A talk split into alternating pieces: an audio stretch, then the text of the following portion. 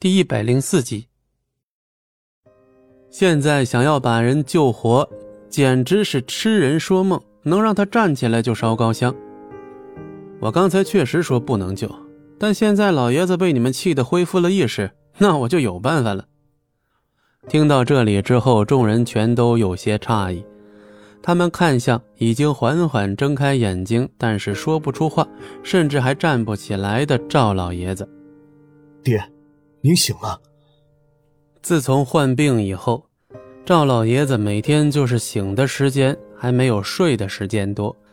平日里有人来拜访，老爷子也是没有机会能说上话，而且很多过来的时候，老头已经睡着了。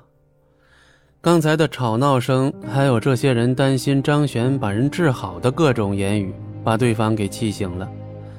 他怒目而视，瞪着张璇跟赵飞龙，很明显，两个人让老人的心情不是很好。既然今天你说老人恢复了意识，你能救，那你就试试吧。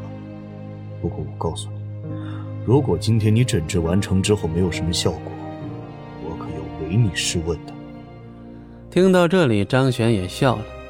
对于太乙神针的效果，张璇是很有信心的。不过看赵飞龙的样子，他似乎有私心。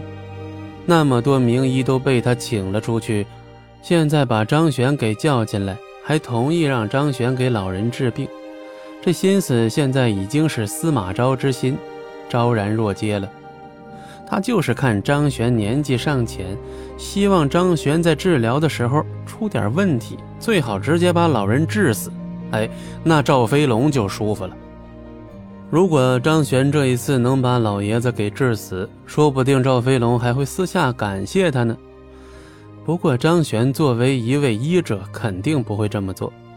这家伙竟然不想让张璇救活赵老爷子。张璇就偏偏要把他治好，还要让老人重新恢复健康。跟旁边的孔如墨对视了一眼之后，孔如墨拿出了张璇的银针，张璇亲自开始在这里进行治疗。与此同时，把孔小寒也喊到了身边。这就是我给你教的第一式，看好了啊！说完之后，张璇将银针插进了老头子的脊柱旁边。随后，指尖轻轻的捻动，只见银针插进去的地方竟然冒出了一丝丝黑色的血液。这些血液极为的腥臭，让周围人看到之后忍不住向后退去。除了张璇跟孔如墨三人还站在这里之外，甚至连赵飞龙都赶紧站到了一边。你这怎么流血了？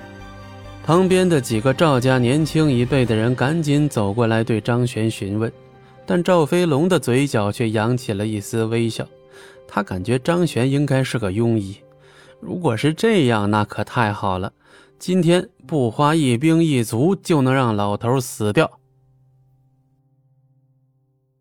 本集播讲完毕，感谢您的收听，我们精彩继续。